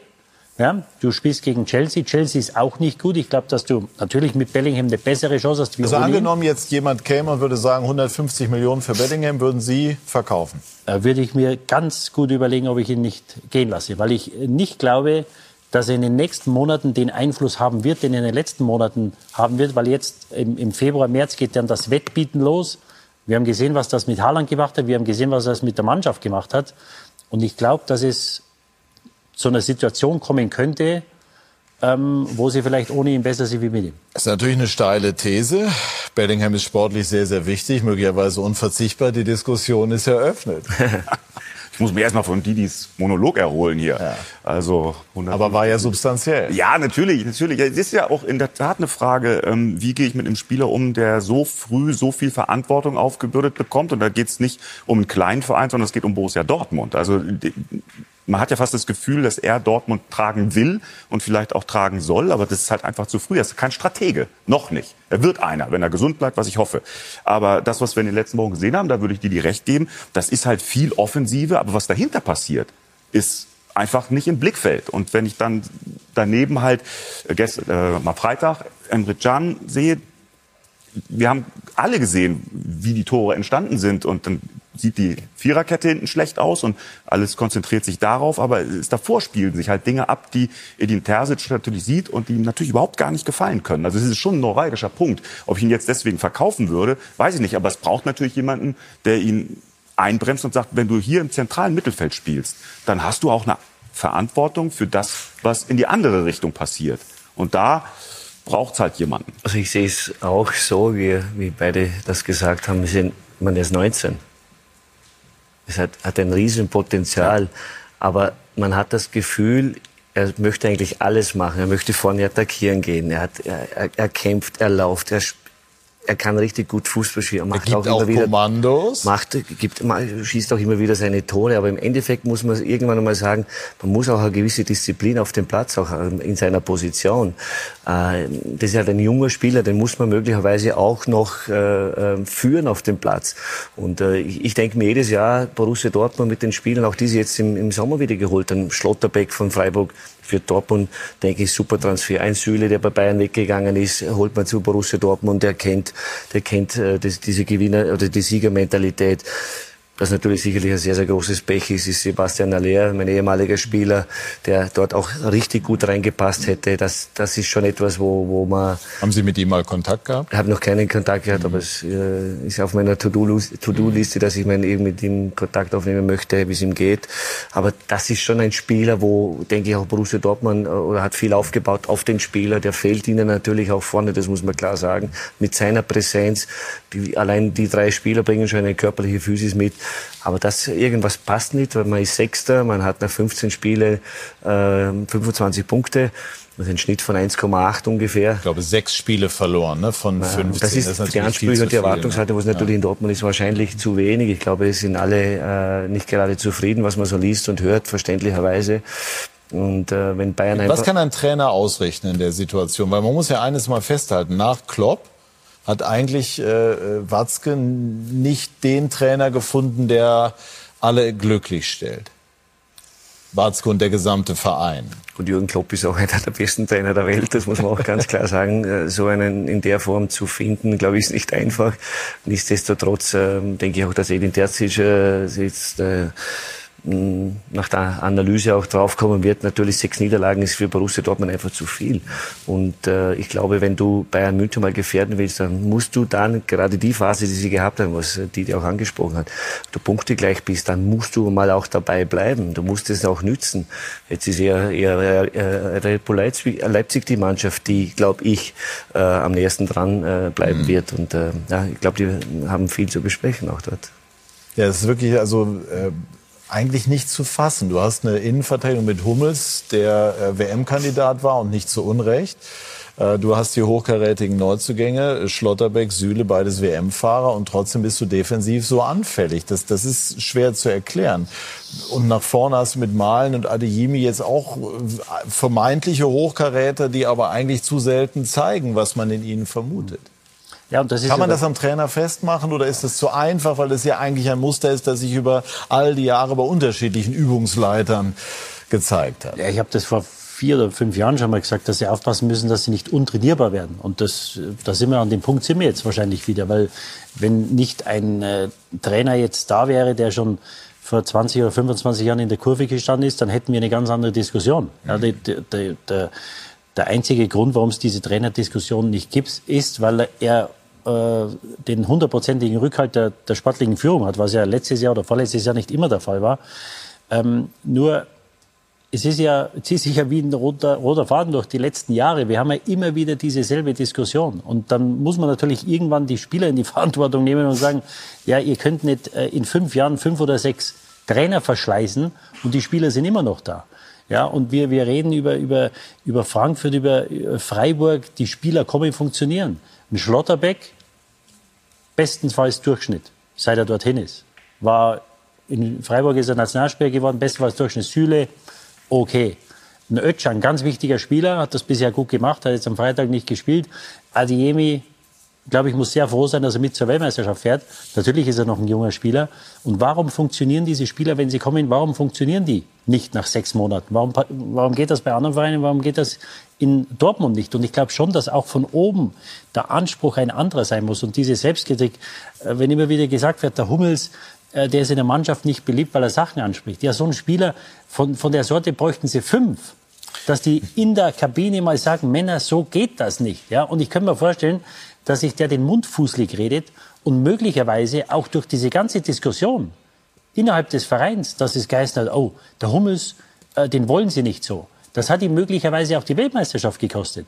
Ja, weil ein Flick jetzt sagt, oh, wenn ich den mitnehme, normalerweise musst du so einen, musst du in Watte packen ja, der Sachen immer wieder anspricht, weil der Trainer, der kann nur so viel sagen. Mhm. Und als Trainer kannst du nicht drei, fünf, achtmal die Sachen wiederholen.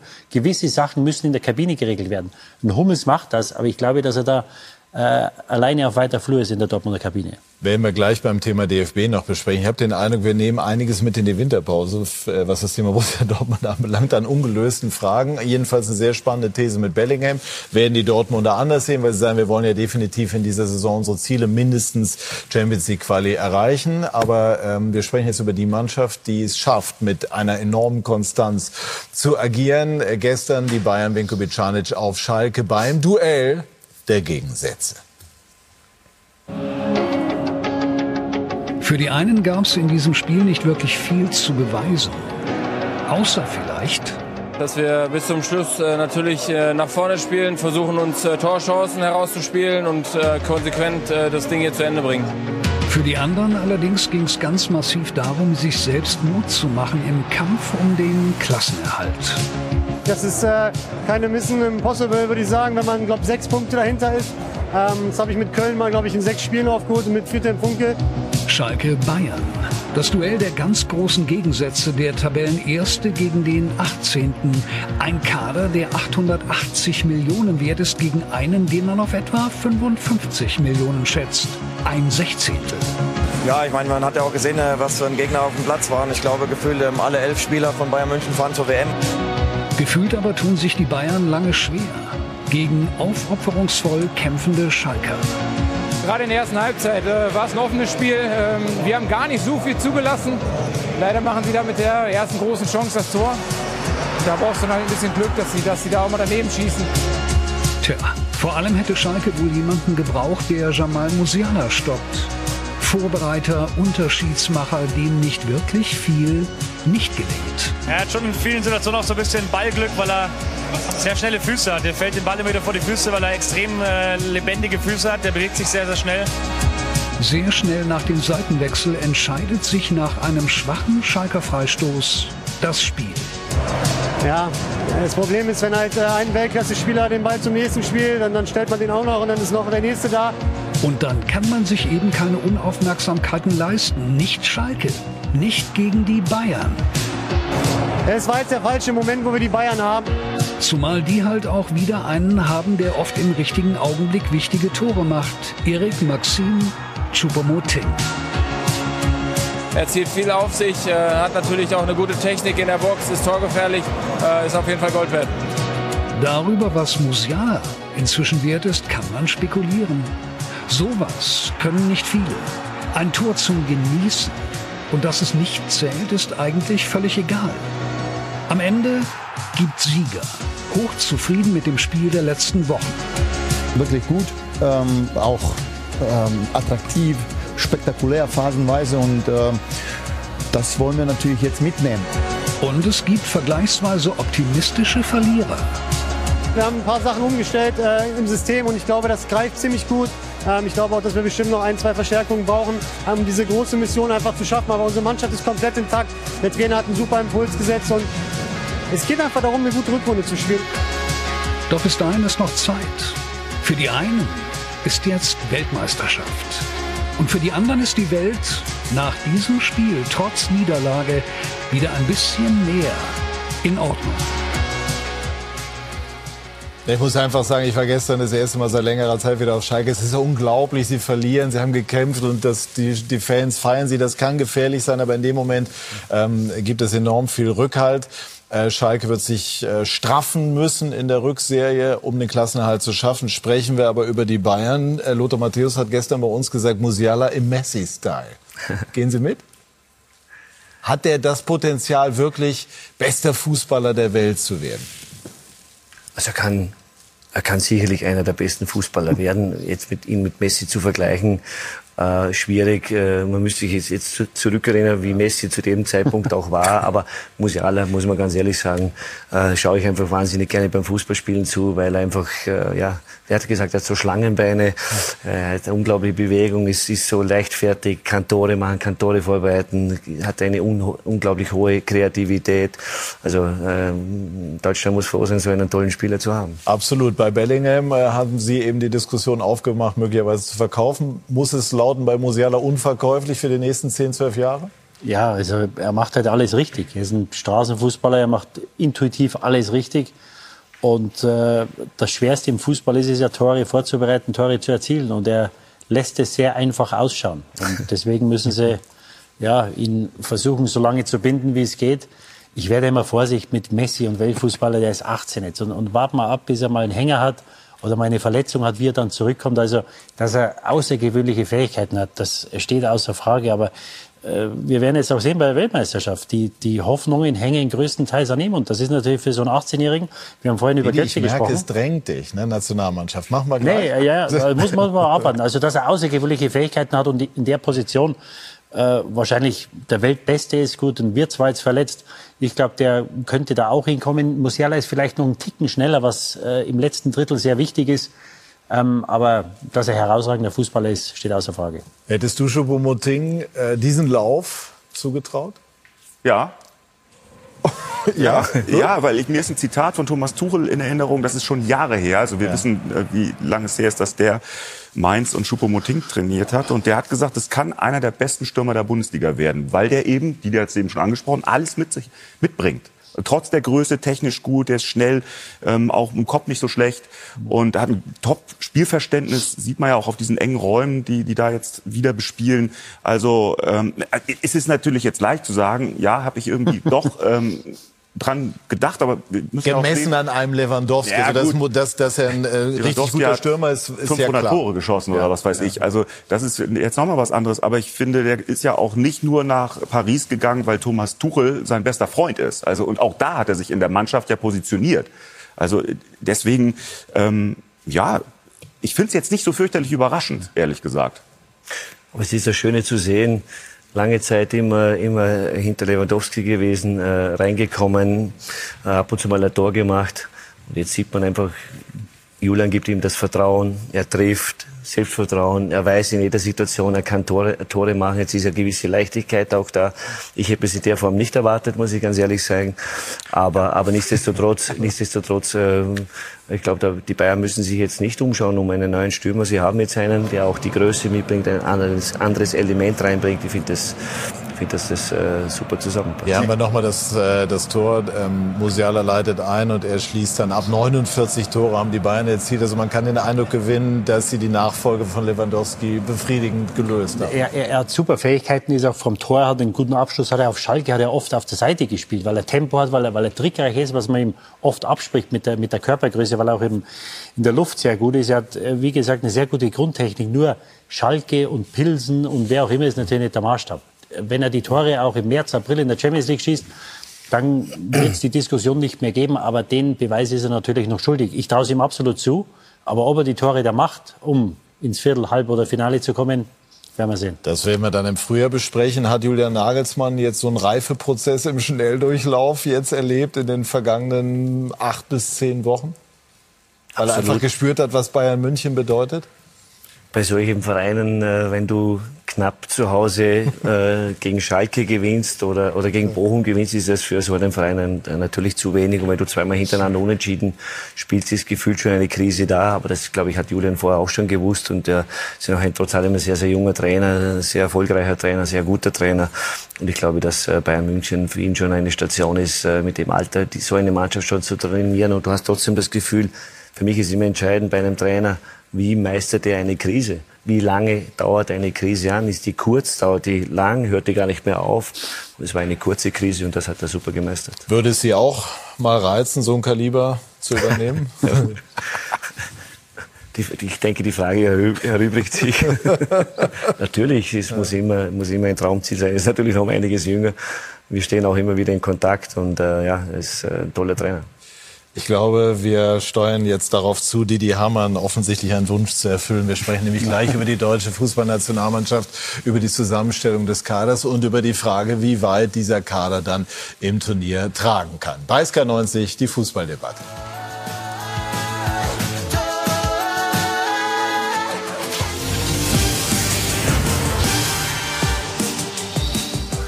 Wir sind zurück bei SK90, die Fußballdebatte und sprechen über den Kader der deutschen Fußballnationalmannschaft und dann auch über die Aussichten des Teams bei der Weltmeisterschaft für Furore zu sorgen. In Deutschland am heißesten diskutiert wurde die Frage Mats Hummels, ähm, ja oder nein. Flick hat sich gegen ihn entschieden. Was hätten Sie gemacht? Ich glaube, dass äh, Hansi sich das sicherlich sehr, sehr gut überlegt hat, warum und wieso, äh, dass es dann schlussendlich nicht gemacht hat. Aber ich, ich denke auch so wie Didi, wenn es ums, um, ums Fußballerische geht, äh, in der Spieleröffnung ist er natürlich wahrscheinlich der Stärkste. Er hat ein unglaublich guter Kopfballspieler auch, äh, ist auch einer, der ähm, auch etwas zu sagen hat, äh, wenn es darauf ankommt. Deswegen, ja, wie gesagt, ich, ich bin zu weit weg, um jetzt das äh, zu beurte äh, beurteilen zu können. Hansi hat sich für eine andere Konstellation entschieden. Glauben Sie, dass es mit reingespielt hat, dass sich Hummels gelegentlich sehr dezidiert öffentlich äußert? Ich glaube sehr wohl, dass es ein Unterschied ist äh, für mich trotz allem noch Clubfußball und Nationalmannschaft. Deswegen glaube ich jetzt nicht, dass das äh, möglicherweise ein, ein Punkt gewesen wäre. Nö. Also glaube ich auch nicht. Weil das ist ja ein Gespräch zwischen Bundestrainer und einem möglichen WM-Teilnehmer. Und ich glaube schon, dass Hansi Flick und Mats Hummels so einen Draht haben, dass es gereicht hätte, wenn Hansi Flick gesagt hätte, pass auf, Mats, ich schätze deine Kritik, brauchen wir auch als ähm, Reibung, als Energiespender sozusagen in der Mannschaft. Aber bitte mach's bei uns im Quartier und geh nicht raus. Und das hätte, also ich glaube, es hätte funktioniert. Deswegen kann ich mir nicht vorstellen, dass das Er hat sich tatsächlich. ja bei der letzten Weltmeisterschaft auch geäußert. Ich, das sage ich jedes Mal dazu, finde es nicht nur als Journalist, sondern auch als Privatperson auch richtig, das Ja. gelegentlich zu machen. Verstehe die andere Sichtweise, aber ähm, ich glaube, dass man dadurch, gerade weil er es vorher intern auch angesprochen hat, so hat er das in Interviews ja auch kommuniziert, äh, dann schon auch das Recht hat als, als erfahrener Spieler und damit auch was in Bewegung setzen kann. Aber Ja, unbedingt. Also äh, ich meine ja auch nur, dass es äh, zwischen Bundestrainer und einem solchen Spieler garantiert Möglichkeiten gibt, weil Mats Hummels aus meiner Perspektive ein hochintelligenter Fußballspieler ist. Absolut. Der weiß dann schon, wie die Dynamik in der Mannschaft funktioniert und wann es möglicherweise auch sinnvoll ist, äh, einem Kollegen ins Mikrofon zu sagen, also da waren wir jetzt gerade mal nicht so gut drauf. Ja, und ansonsten eben das auch intern anzuschieben. Das ist auf der was anderen dafür Seite sorgt, auch unglaubwürdig. Ne? Wenn du läuft. 0 zu 2 bei Union Berlin verlierst, kannst du dich irgendwie auch schlecht hinstellen und sagen, super, dass wir nur mit zwei Toren Abstand verloren haben. Das ist, geht ja irgendwie eigentlich auch nicht so wirklich. ne, muss man sagen. Was mich erstaunt hat, Didi, ist, dass Hummels sehr enttäuscht reagiert hat. Daraus könnte man den Schluss ziehen, dass ähm, Hansi Flick ihm schon Hoffnung gemacht hat. Wie schätzen Sie das ein? Ja, und dass er erwartet hat, dass er mitfährt. Ja, aber das muss ja auch auf irgendwas basiert haben. Ja, wir, wir werden nie herausfinden, was, was der Grund ist oder Grund war. Nur es sagen ja viele, ja, das war ihm zu, zu, zu heikel, dass er dann vielleicht nach dem ersten Spiel sich doch meldet und was sagt. Ich glaube, dass der Hummels sogar als Nummer 26 mitgefahren wäre. Und er, und er nimmt sich dieses Recht ja nur raus bei Dortmund, weil er A, der beste Spieler war in der Vorrunde oder einer der besten oder, oder mit Sicherheit der beste Abwehrspieler, der erfahrenste ist und mehr gewonnen hat wie die ganze Dortmunder Mannschaft miteinander. Ja, und deswegen nimmt er sich das Recht raus und er sieht es als Pflicht, dass er Sachen anspricht. Nur, er wäre natürlich jetzt, diese Position hätte er beim DFB jetzt nicht gehabt. Er hat mit Rüdiger dann Champions League-Sieger ähm, neben sich. Und äh, da hätte er sich das. Und zwei aus dem Verein. Einmal noch mal als Frage formuliert. Haben es Schlotterbeck bzw. Süle mehr verdient als Hummels mitzufahren? Nee. Nee. Also sportliche Entscheidung kann es für mich nicht gewesen sein. Ich kann mir aber nicht vorstellen, dass der Hummels zum Hansi Flick gesagt hat, wenn ich mitfahre, dann gibt es von mir Klartext. Ja? Also ich, ich gehe schon davon aus, äh, wie es Martin sagt, ist ein hochintelligenter äh, Mann, junger Mann, nicht mehr ein relativ junger Mann, der gewusst hätte, wenn er da mitfährt, dann will er natürlich die Harmonie im Team nicht gefährden. Und er hätte vielleicht intern mal was angesprochen, aber er hätte mit Sicherheit nicht das gemacht, was er in Dortmund macht. Nur in Dortmund schaut das ist natürlich schon seit Jahren an. Ja, das ist ja, das kann man ja nicht vergleichen. Und ich bin der Überzeugung, dass selbst wenn die Deutschen ins Finale kommen oder gekommen wären, wenn er sieben Spiele lang zugeschaut hätte, dass er alles getan hätte für den Mannschaftserfolg. Denken an Oliver Kahn 2006, dem hat damals auch nicht jeder diese Rolle zugetraut, die er dann eingenommen hat. Aber es ist Spekulation, wir werden es nicht äh, erfahren. Ähm, dabei ist Musiala, das ist unstrittig. Ist er, sollte er gesetzt sein, zentrale Mittelfeld? Also so wie er im Moment spielt, würde ich sagen, ja. Und dann ist halt die Frage, wer auf der Bank sitzen bleibt. Und dann haben wir im Grunde genommen vorne genau die Diskussion, die wir jetzt um Hummels führen. Wenn der mitgekommen wäre, wie ruhig bleibt er? Ja, da dürfen wir auch gespannt sein. Wie ruhig bleiben eigentlich diejenigen, ob das nun Gnabry ist, ob es Sané ist, ob es Müller ist, die dann draußen sitzen, weil halt Musiala im Moment so gut ist, dass er einfach spielen muss. Könnte es einen Härtefall Müller geben? Warum nicht? Also weil auf der Position, die theoretisch, also die eigentlich für Müller vorgesehen ist, zentral hinter den Spitzen, ist ja jetzt im Moment, sieht es ja fast so aus, als gegen an, an Musiala gar kein Weg vorbei. Auf der anderen Seite ist auch klar, dass mehr als elf spielen werden, ist ja logisch. Ja, aber es ist ja genauso logisch, wenn eine Mannschaft erstmal funktioniert, dass der, der draußen sitzt, erstmal gucken muss, dass er wieder reinkommt. Also, und ich habe als Spieler natürlich überhaupt gar keine Lust mehr, ein Fußball-WM-Turnier von der Bank anzugucken. Also Unzufriedenheit wird es da schon geben. Und wenn es dann Müller trifft, meine, er hat, ist ja jetzt auch ähm, angeschlagen gewesen, hoffentlich, also dass das Ding jetzt ausgestanden ist. So hat sich Hassan Salihamidzic genau. gestern geäußert, also das scheint einigermaßen gut auszusehen. Ähm, wäre Musiala bei Ihnen äh, Startelf-Spieler? Also die Form spricht einmal absolut äh, für ihn. Und er ist einfach ein Unterschiedsspieler, der einfach äh, ja ein, so ein extremes Element mit reinbringt. Wir haben in Deutschland hier, sage ich mal, äh, die Nationalmannschaft hat so viele Möglichkeiten, was die Offensive betrifft. Dynamik, Schnelligkeit, eins gegen eins Spiel. Aber er ist trotz allem noch der Spieler, finde ich, der den tödlichen Ball spielen kann, den letzten Pass spielen kann, selber torgefährlich ist. Und jetzt auf, den, auf die Mannschaft nochmal zurückzukommen.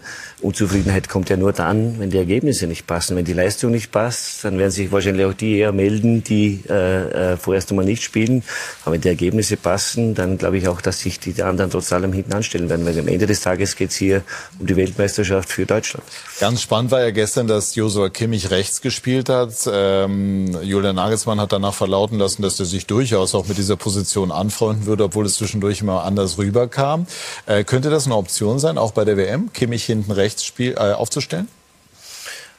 sicherlich äh, mehr als eine Alternative. Ich glaube, er selber äh, möchte sicherlich nicht dort spielen. Und die andere Frage ist auch, wie viele klare Sechser gibt es denn in diesem Kader? Und äh, da glaube ich schon sehr wohl, dass äh, Joshua Kimmich sicherlich äh, für mich der beste Sechser in dieser Mannschaft, weil ich sehe Goretzka trotz allem noch eher als Achter, ein Spieler, der so ein, ein, ein äh, Box-to-Box-Spieler ist, äh, mit, seiner, mit seiner Torgefährlichkeit auch nach vorne Rechts gibt's äh, ja, Jonas Hoffmann, der natürlich in vielen Spielen gegen, sage ich mal, Gegner gespielt hat, die nicht bei der Weltmeisterschaft sind. Deswegen wird schon die spannende Frage sein, ähm, ob, ob äh, Joshua, Joshua Kimmich äh, rechts hinten spielt oder vielleicht gibt es eine andere Lösung. Also wir haben ja keine defensiven Mittelfeldspieler und die Diskussion, die gibt's ja um Kimmich auch schon länger, äh, ob das gegen die besten Mannschaften so funktioniert und außer ihm haben wir keinen.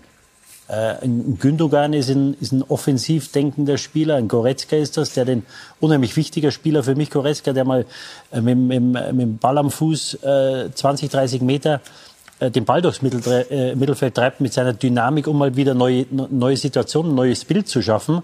Und sonst haben wir keinen. Und, und das gibt mir schon mal, wenn ich sehe, dass ich 26 Leute dabei habe und wenn Kimmich ausfallen sollte, dann habe ich keinen Spieler, den ich im zentralen Mittelfeld, oder im defensiv, defensiven äh, Mittelfeld aufstellen kann. Da musst du probieren mit, mit Gündogan, Goretzka oder äh, keine Ahnung, wie sie, wie sie dann spielen wollen. Maxi Arnold fährt nicht mit? Ja, oder, oder ein Baku. Ein Baku spielt, der kann rechts hinten spielen, der kann in der Mitte spielen. Ähm, dass du halt einen hast, wenn dem Kimmich was passiert, der ist ja nie verletzt, hoffentlich bleibt das so während der Weltmeisterschaft. Aber wir haben jetzt äh, fünf oder sechs Spieler, die Rechtsverteidiger spielen können. Es sind ja ein Süle, ein Henrichs, ein Kehrer. Wäre denn Kimmich aus, aus Ihrer Sicht auch ein Kandidat hinten rechts? Weil ja, das hast, ein Ex ja, aber du hast ja in der Mitte keinen. Du hast ja in der Mitte keinen Spieler. Also wenn, wenn, ein, wenn ein, ein Stach oder ein, äh, wir haben vorhin gesprochen über einen Höfler aus Freiburg oder einen Arnold oder einen Baku mitgenommen hätte. Vielleicht, aber äh, also ich halte das für ausgeschlossen, dass er spielt, weil, weil wir keinen defensiven Mittelfeldspieler im Kader haben, außer ihm. Ja, ich finde auch. Wir sind da relativ dünn aufgestellt gegenüber auch anderen Nationen im Übrigen. Könnte Füllkrug äh, so eine Art Hidden Champion werden? Also der jetzt, also ist ja generell ja so ein Märchen aus der zweiten Liga in die Bundesliga, äh, war lange verletzt, jetzt fährt er mit zur WM. Äh, ist das einer, der der ähm, trotz fehlender internationaler Erfahrung auch mal im Viertel- oder Halbfinale den entscheidenden Treffer köpfen kann? Schießen das, kann? Das wird die spannende Frage sein. Ich finde äh, ich finde die Geschichte irgendwie super, dieses Märchen. Äh, deswegen auch, weil, äh, ja, ich glaube, vor, vor einem halben Jahr, Jahr hätte nicht irgendein annähernd daran gedacht, dass, dass ein Füllkrug äh, bei der Weltmeisterschaft ein Thema ist. Jetzt hat er sich natürlich mit starken Leistungen bei seinem äh, Club Werder Bremen ins Rampenlicht gespielt. Was ich gut finde, ist, dass du einen Spieler mitnimmst, der ein komplett anderes Element hat wie alle anderen.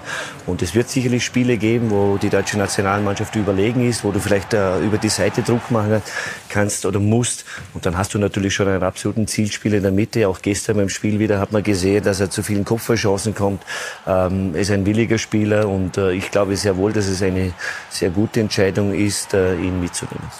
Schauen wir mal, den deutschen Kader, den haben wir jetzt alle so vor Augen. Jetzt schauen wir mal so auf zwei Top-Favoriten und dann vergleichen wir das mal gedanklich, Martin, mit dem, was die deutsche Mannschaft zu bieten hat, die viel Begabung hat.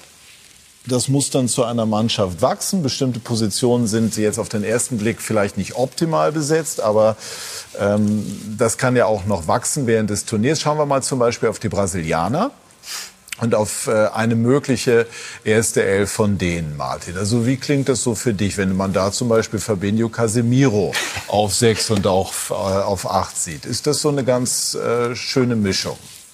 So insgesamt. Wenn ich Fabinho Casemiro lese, dann frage ich mich, wie kommst du eigentlich an die vier dahinter, die du möglicherweise angreifen willst, weil sie halt vom Alter her äh, ein bisschen drüber sind, möglicherweise. Ja, also äh, das ist natürlich ein, ein defensives Mittelfeld da kracht's richtig. Also das ist schon eine andere Hausnummer als äh, ein einzigen, den wir jetzt eben gerade thematisiert haben mit Kimmich. Mhm. Also es wird dann halt spannend, sollten wir auf die treffen, wie es dann halt funktioniert. Aber das ist schon äh, über Casemiro, Fabinho hinaus natürlich äh, die Elf, die ich persönlich Nicht nur auch Neymar, ne? schon ja, im Viertelfinale möglich gegen die Brasilianer. Ja, genau. Ne? genau. Ja, ja. das Einzige, also als Mittelfeldspieler, äh, es macht oft einen großen Unterschied, ob du mit zwei oder drei spielst. Und sowohl Casemiro als auch Fabinho spielen mit drei im Mittelfeld. Also die haben zwei Achter oder zwei Halbpositionen vor sich und spielen diese, diese äh, tiefste Rolle im, im Mittelfeld. Und ähm, ich bin gespannt, wie sie miteinander spielen.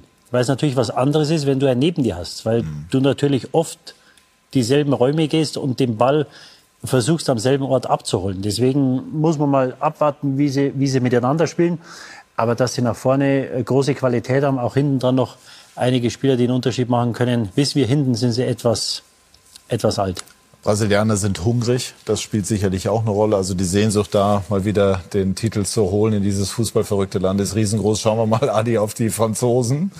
ähm, da fehlen äh, mit Pogba mit Conte fehlen natürlich sehr, sehr wichtige Spieler äh, auf diesen zentral defensiven äh, Positionen oder zentralen Positionen im Mittelfeld. Aber das, was wir uns da an Namen jetzt entgegenstrahlt, äh, ist also auch noch aller Ehren wert. Äh, vor allem, wenn man mal vorne auf diese Besetzung guckt, ist das möglicherweise vielleicht sogar der eine Superstar und das eine Ego zu viel? Das wird sich dann wieder herauskristallisieren, aber haben natürlich schon unglaubliches Potenzial, die Franzosen. Wobei ich schon auch sagen äh, möchte als Österreicher, also die, die deutsche Nationalmannschaft hat schon auch, was, äh, was, was die Spieler da vorne betrifft, eine unglaublich äh, Havertz ist ja auch da, Gnabry. gute Mannschaft, die, die auch jederzeit in der Lage ist, äh, viele Tore zu machen, Tore zu, äh, vorzubereiten. Deswegen, na klar, äh, die Franzosen werden sicherlich Mitfavorit sein, die Brasilianer. Ich glaube trotzdem, dass äh, Deutschland auch ein, ein gutes Turnier spielt spielen wird. Aber wenn es dann in die entscheidenden Spiele geht, äh, ja, dann sind dann Kleinigkeiten entscheidend. Wer ist dein Top-Favorit? Die Brasilianer. Didi? Obwohl ich auch hungrig bin übrigens, das will ich schon noch mal sagen. Ne? Also ich hätte auch nichts dagegen, wenn Deutschland Weltmeister wird. Äh, mir gefallen die Argentinier. Die haben wir auch. Und das wäre natürlich auch ein Fußballmärchen, wenn Messi dann seine einzigartige Karriere mit dem Weltmeistertitel doch noch krönen könnte. Also das ist insgesamt wirklich spannend. Die Engländer haben wir, die Belgier, äh, obwohl den Niederlande. Die Niederlande. Also es sind, sind viele Mannschaften, die als äh, Titelkandidat in Frage kommen. Und jetzt äh, sprechen wir über das oder lass uns mal so erste Einblicke geben, Janik, was in der Bundesliga so passiert ist. Wir haben das Ergebnis, so die Zwischenergebnisse schon mal so reingeworfen. Also es ist viel passiert. Letztes Bundesligaspiel im Jahr 2022, echtes Spitzenspiel. Geht ja um Platz zwei, Freiburg oder Union. Wer wird ärgster Bayern-Verfolger? Beide hatten heute die Chance. Sieg vorausgesetzt. Manuel und ich sezieren das Ganze gleich, sprechen drüber. Ich verrate mal so viel. Also Ergebnis noch nicht, aber vier Elfmeter, Patrick. Platzverweis, ein Hattrick. Also jede Menge los. Ne? Manuel, du hast ordentlich was zu analysieren gleich. Ja, richtig. Und vor allem, wir sind ja am Anfang davon ausgegangen, dass nicht viel Tor passiert. Genau, deine Prognose war, könnte ein Unentschieden werden, könnte eher so 0-0-1-1 werden. Das ist es nicht geworden, Patrick. Also ich verweise hier gerne an äh, XXL Highlights gleich in fünf Minuten etwa. Ne? Drei sogar sind's nur, wenn die Funkuhr da vorne stimmt. 1927, 1930 äh, sehen wir das zweite Spiel des Tages. Wunderbar. Aus der Tatsache, dass es einen Hattrick gegeben hat, folgern wir Messerschaft, dass mindestens drei Tore gefallen sein müssen. Adi Hütter, äh, sehen wir sie in der Bundesliga oder im England? Deutschland oder wo auch immer wieder? Und wenn ja, wann tut sich was? Zuerst habe ich die Zeit jetzt mal genossen, äh, äh, nach 34 Jahren Profispieler und Trainer mal eine, eine Zeit zu haben für Familie, für mich selber, ein bisschen Abstand zu gewinnen, aber ich bin wieder sehr, sehr hungrig, freue mich wieder, äh, wenn was Spannendes reinkommt und bin natürlich absolut wieder bereit. Ist schon was, was Spannendes dann reingeflattert? Bitte? Ist schon was Spannendes reingeflattert? Wenn ich ehrlich bin, ja, natürlich sind einige spannende Sachen schon dabei gewesen, und, äh, aber ich, ich finde einfach, es, es muss auch fair sein. Ich muss in der Lage sein, ich muss mit voller Energie strotzen drauf. Äh, ich kann nicht irgendeinen Job annehmen, wenn ich selber nicht das Gefühl habe, dass ich, dass ich brenne, dass ich hungrig bin. Und deswegen habe ich auch bis jetzt mehr oder weniger viele Dinge auch nicht äh, machen wollen. Ähm, und äh, jetzt ist aber schon wieder so weit, dass ich spüre, ich schaue viel Fußball, interessiert mich wieder alles und ja. Schauen wir mal, was kommt. Den Eindruck haben Sie auch vermittelt. Dankeschön. Dankeschön an die Runde. Ihnen, liebe Zuschauerinnen und Zuschauer, vielen Dank für Ihr Interesse. Viel Spaß bei der Fußballweltmeisterschaft und wir melden uns dann im Januar wieder mit Sky 90 die Fußballdebatte. Dankeschön. Tschüss und auf Wiedersehen.